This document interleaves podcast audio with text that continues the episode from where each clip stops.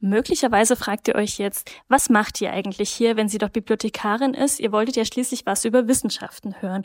Und zugegebenermaßen, Bibliothekarinnen sind eher so psch, leise. Wir sind belesen und wir sind vor allen Dingen eins, wir sind nicht lustig. Aber wir haben ja gerade schon angesprochen, dass ich in einem früheren Leben Chemikerin war. Ich habe zur Umwandlung von Biomasse zu Treibstoff geforscht, habe unglaublich schöne Spektren aufgenommen und die auch publiziert. Und seitdem kann man mich erfolgreich googeln. Laut Duden ist Googeln mit Google im Internet suchen, Komma recherchieren. Googeln ist also zum Synonym von Recherche geworden, also dem wissenschaftlichen Arbeiten. Und da könnt ihr euch jetzt natürlich freuen, denn Googeln kann ja wirklich jeder Affe und ihr könnt jetzt also wissenschaftlich arbeiten. Synapsen. Synapsis. Science Slam. Im Wissenschaftspodcast von NDR Info. Zugegebenermaßen ist das ein etwas ungewöhnlicher Einstieg in unseren Wissenschaftspodcast Synapsen. Denn üblicherweise ist er ja ein journalistisches Format. Das heißt, wir erzählen von unserer Recherche, hören ForscherInnen zu ihren Themengebieten und sind akustisch häufig mittendrin. Im Labor, auf der Straße oder zwischen den Aquarien. So machen wir das alle zwei Wochen.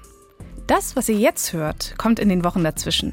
Denn wir probieren etwas Neues aus und wir laden euch herzlich dazu ein, uns bei diesem Experiment zu begleiten.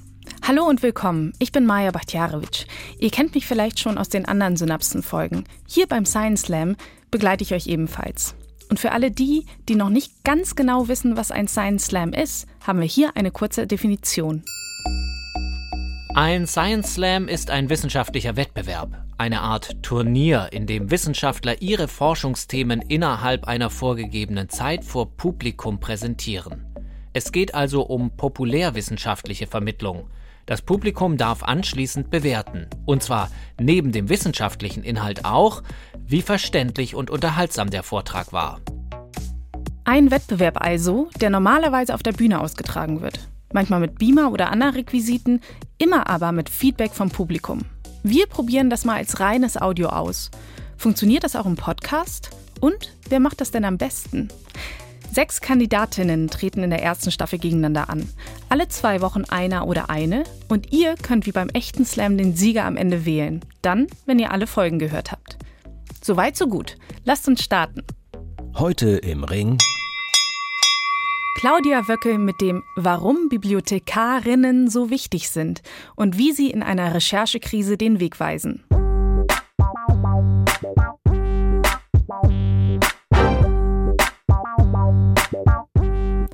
Claudia Wöckel ist wissenschaftliche Mitarbeiterin für Bibliotheks- und Informationswissenschaften an der Universität Leipzig. Hallo Claudia, schön, dass du dabei bist. Hallo. Du forschst also zu Bibliotheken. Was genau kann ich mir da vorstellen?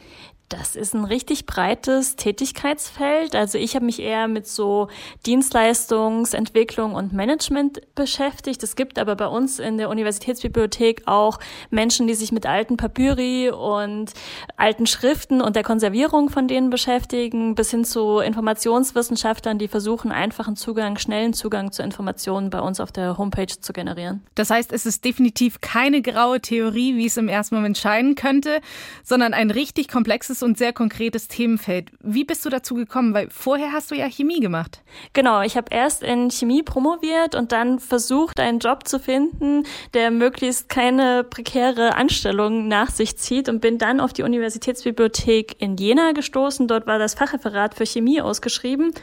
Und weil ich aber immer noch in Leipzig gewohnt habe, habe ich mich dann entschieden, nach Leipzig zu gehen und habe dann hier angefangen zu arbeiten und fand es spannend, was hier gemacht würde, wollte es aber auch so grundlegend verstehen, wie ich eben auch in meiner Promotion versucht habe, das Thema grundlegend zu verstehen und habe deshalb noch berufsbegleitend Bibliotheks- und Informationswissenschaften in Köln studiert. Oh, ein ganz, ganz großer, langer Bildungsweg. Bedeutet das, dass wenn ich das nächste Mal in die Bibliothek gehe, habe ich dich im Sinn, wenn ich diese kleinen Schnipsel sehe, die an den Büchern kleben, mit denen sie sozusagen sortiert sind? Das kannst du gerne machen. Das sind die Signaturen, nach denen bei uns in den Regalen die Bücher aufgestellt sind, hinter denen sich viel mehr Wissenschaft verbirgt, als du vielleicht auf den ersten Blick denkst. Was fasziniert dich denn besonders an dem Thema? Beziehungsweise was erlebt man denn auf diesem Gebiet, wenn man da forscht? Ich hatte ja schon angedeutet, es ist so ein unglaublich breites Feld und auch das, was ich geforscht habe in den Interviews, die ich geführt habe, die waren so abwechslungsreich. Was die Menschen an Erfahrungen mit Bibliotheken gemacht haben, ist so unterschiedlich und auch das wissenschaftliche Arbeiten von den WissenschaftlerInnen bei uns unterscheidet sich von Büro zu Büro und ob noch mit Papier gearbeitet wird, also ob man das gedruckte Buch lesen möchte oder schon total digital unterwegs ist und alles eben in digitalen Literaturverwaltungsprogrammen und so weiter ablegt, ist so unterschiedlich. Das hat echt großen Spaß gemacht und war jedes Mal wieder eine echte Überraschung. Claudia Wöckel mit den Bibliothekswissenschaften.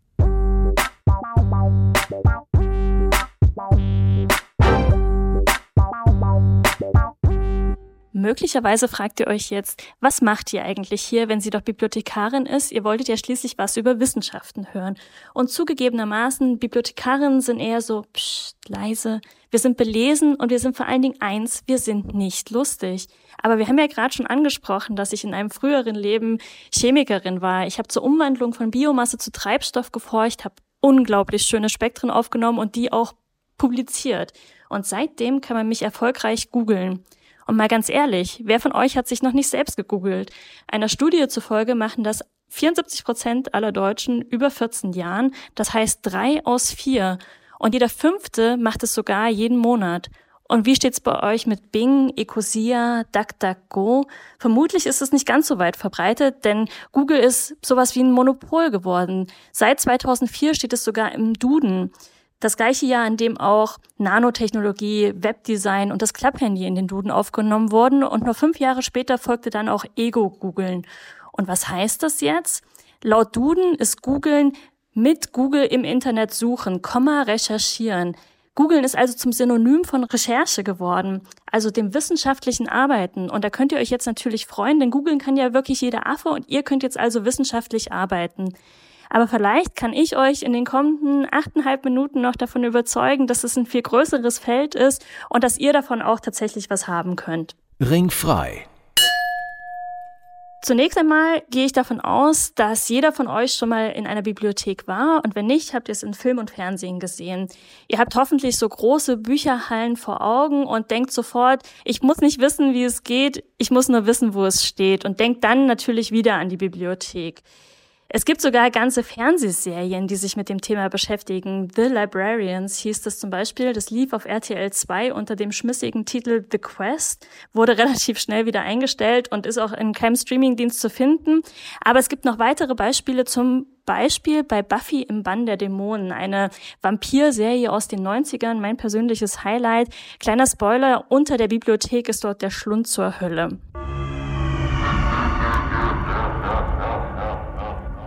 Natürlich hat die Bibliotheks- und Informationswissenschaft wie jede gute Wissenschaft auch eine Definition. Und Bibliothekswissenschaft ist die Wissenschaft vom Sammeln, Konservieren und Katalogisieren von Informationen. Und da gehen wir auch mit der Zeit. Das muss nicht immer gedruckt sein, das kann auch digital sein. Und die Steigerung davon ist dann die Informationswissenschaft. Das ist die Wissenschaft vom Speichern und Auffinden von Informationen. Und natürlich haben sich da in den letzten Hunderten von Jahren viele Menschen damit beschäftigt und die Wissenschaft versucht weiterzubringen. Und zwei Beispiele habe ich euch mal mitgebracht mitgebracht. Das erste ist, oder der erste ist Melville Dewey, ein US-Amerikaner, der im 19. Jahrhundert versucht hat, Ordnung in Bibliotheksregale zu bringen. Der war fasziniert vom Dezimalsystem und hat sich gedacht, okay, ich teile einfach mal alle Wissenschaften durch zehn. Und da ist die Naturwissenschaft die Nummer fünf geworden. Und dann hat er alle Naturwissenschaften wiederum durch zehn geteilt. Dann ist die Astronomie die zwei geworden und so weiter und so weiter. Er hat sich immer weiter vorgegraben. Die Dewey Decimal Classification, die DDC, war geboren, die heute noch in amerikanischen Bibliotheken und in der Deutschen Nationalbibliothek, zum Beispiel in Frankfurt am Main oder in Leipzig verwendet wird. Die Signaturen auf den Büchern sind dann sowas wie 305.42 und natürlich weiß keiner, was das bedeuten soll, aber man kann in den Bibliothekskatalogen danach suchen. Und wenn man das für diese Zahl dann eben macht, findet man raus, es geht hier um Feminismus. Und das ist natürlich ein Beispiel, was ich nicht zufällig gewählt habe, denn die Dewey Decimal Classification ist eigentlich nur für weiße christliche Männer gemacht. Alle anderen Geschlechter und Religionen werden dort geflissentlich ignoriert und so passt es auch ins Bild, dass Dewey 1905 von gleich vier Frauen wegen sexueller Belästigung angezeigt wurde. Ein zweites Beispiel, was ich euch mitgebracht habe, das ist Ranga Nathan, ein indischer Bibliothekar, der 1931 in dem Jahr, als Dewey starb, fünf Gesetze postuliert hat. Keine Sorge, ich möchte euch nicht alle fünf vorstellen, aber vielleicht mal drei. Das erste lautet, jedem Buch sein Leser. Die 100 Millionen verkauften Exemplare von Fifty Shades of Grey wird also irgendjemand gelesen haben. Das zweite Gesetz lautet jedem Leser sein Buch. Das ist dann der Umkehrschluss und ich hoffe, ihr habt alle mittlerweile ein Lieblingsbuch. Und ein weiteres Gesetz lautet, Bücher sind zum Benutzen da. Und da bricht mir als Bibliothekarin jetzt schon so ein bisschen das Herz. Das heißt, die Bücher sollen aus den ordentlich sortierten Bibliotheksregalen rausgenommen werden, aufgeschlagen und vielleicht sogar ausgeliehen werden. Und dann kommen sie mit Eselsohren und Textmarker beschriftet zurück. Aber das wisst ihr natürlich alle, dass man mit Bibliotheks Exemplaren viel ordentlicher umgehen muss, damit die lang erhalten bleiben. Und auch zu Ranganathan habe ich euch einen Fun Fact mitgebracht, auch auf die Gefahr hin, dass es das einzige ist, was ihr euch von diesem Science Slam merken werdet. Ranganathan ist der Opa von Ranga Yogeshwar. Aber jetzt Serious Business, was habe ich gemacht? Was kann man da forschen? Ich arbeite in einer wissenschaftlichen Bibliothek und wir wollen natürlich wissen, wie wir auch in Zukunft noch relevant bleiben können, was wir unseren WissenschaftlerInnen an Services geben können. Und dafür habe ich was Krasses gemacht. Ich bin aus der Bibliothek rausgegangen.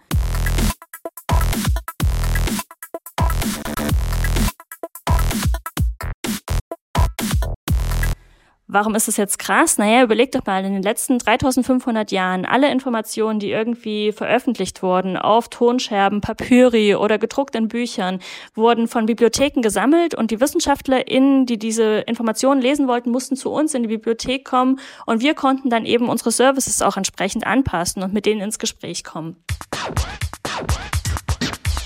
Heutzutage kommen aber in wissenschaftliche Bibliotheken eigentlich nur noch Studierende, die nicht mehr prokrastinieren wollen.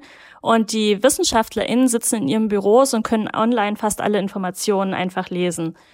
Und da kann man sich natürlich fragen, wie wir die unterstützen können. Und deshalb habe ich die Postdocs, ProfessorInnen und DoktorandInnen bei uns gefragt, wie können wir euch helfen, was können wir euch bieten? Und was die erfahrenen WissenschaftlerInnen uns sagen, ist eigentlich ganz cool. Die müssen sich genauso wie wir mit Publikationen beschäftigen, die schreiben die halt selbst. Und das ist in den Naturwissenschaften häufig auf Englisch. Und deshalb hätten sie gerne Englisch-Muttersprachler, die ihnen die Texte Korrektur lesen. Natürlich wollen sie möglichst anschauliche Grafiken in ihren Papern drin haben und deshalb hätten sie gerne Grafikdesigner, die ihnen die Grafiken aufhübschen können. Und sie hätten gern mehr Sichtbarkeit für sich und ihre Forschung. Und das sind alles Baustellen, mit denen sich Bibliotheken in Zukunft beschäftigen können. Wir werden zum Beispiel nächstes Jahr einen Grafikdesigner bei uns anstellen, der die Wissenschaftler eben unterstützen kann.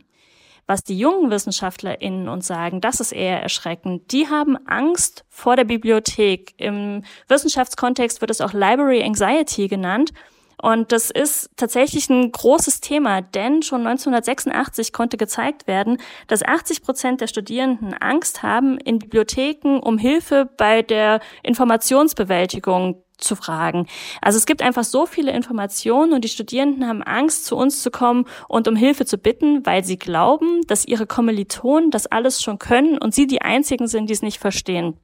Und das liegt natürlich daran, dass es einfach so viele Informationen gibt. Da gibt es äh, ein Paper aus 2007, was beschreibt, welche Möglichkeiten wir haben, mit einem Information Overload umzugehen. So wird das bezeichnet. Und ganz ehrlich, alle sieben Wege, die es gibt, sind scheiße. Wir können entweder einfach Informationen weglassen. Das machen wir tagtäglich. Wir lesen eben nicht alles. Wir können falsch damit umgehen und sie fehlinterpretieren. Wir können abwarten, hoffen, dass das Problem bald keins mehr ist. Wir können subjektive Filter anwenden oder das Problem auf mehrere kleine Themen verteilen und uns so immer weiter an das Problem annähern. Oder wir können komplett aufgeben und abhauen und uns nicht mehr mit den Informationen beschäftigen.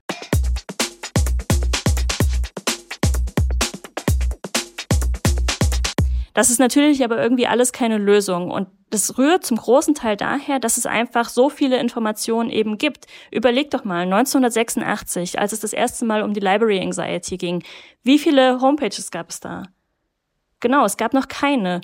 Und 2007, als es um den Information Overload ging, gab es schon 122 Millionen Homepages. Und heute, je nachdem wie ihr zählt, 1,24 Milliarden Homepages. Und was macht ihr natürlich, wenn ihr jetzt zum Beispiel was zur Library Anxiety wissen wollt? Ihr googelt das Thema. Ihr gebt Library Anxiety ein und bekommt drei Millionen Treffer, die alle irgendwo Library und irgendwo Anxiety haben weil die Suchmaschine einfach aus dem Leerzeichen, was ihr dazwischen schreibt, den Boolschen Operator end macht, der euch genau die Schnittmenge zwischen diesen beiden Begriffen gibt. Und deshalb beinhalten eben alle Treffer Library und Anxiety. Aber eigentlich wolltet ihr doch was zur Wortgruppe Library Anxiety wissen. Und da könnt ihr jetzt einfach immer die Gruppe in Anführungsstrichen schreiben, eine sogenannte Phrase anwenden und reduziert die Treffermenge dadurch einfach schon auf 4000 Treffer, die jetzt tatsächlich Library Anxiety im Sinnzusammenhang beinhalten. Solche Sachen vermitteln wir in wissenschaftlichen Bibliotheken und wenn ihr das nächste Mal mit dem Information Overload überfordert seid, dann fragt doch bitte einfach die Bibliothekarin eures Vertrauens.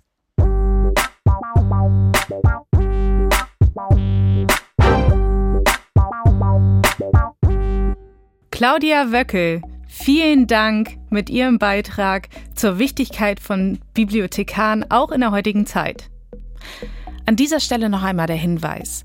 Äußerungen der Wissenschaftler und Wissenschaftlerinnen im Podcast Science Slam geben deren eigene Auffassung wieder. Der NDR macht sich die Äußerungen zum Thema nicht zu eigen.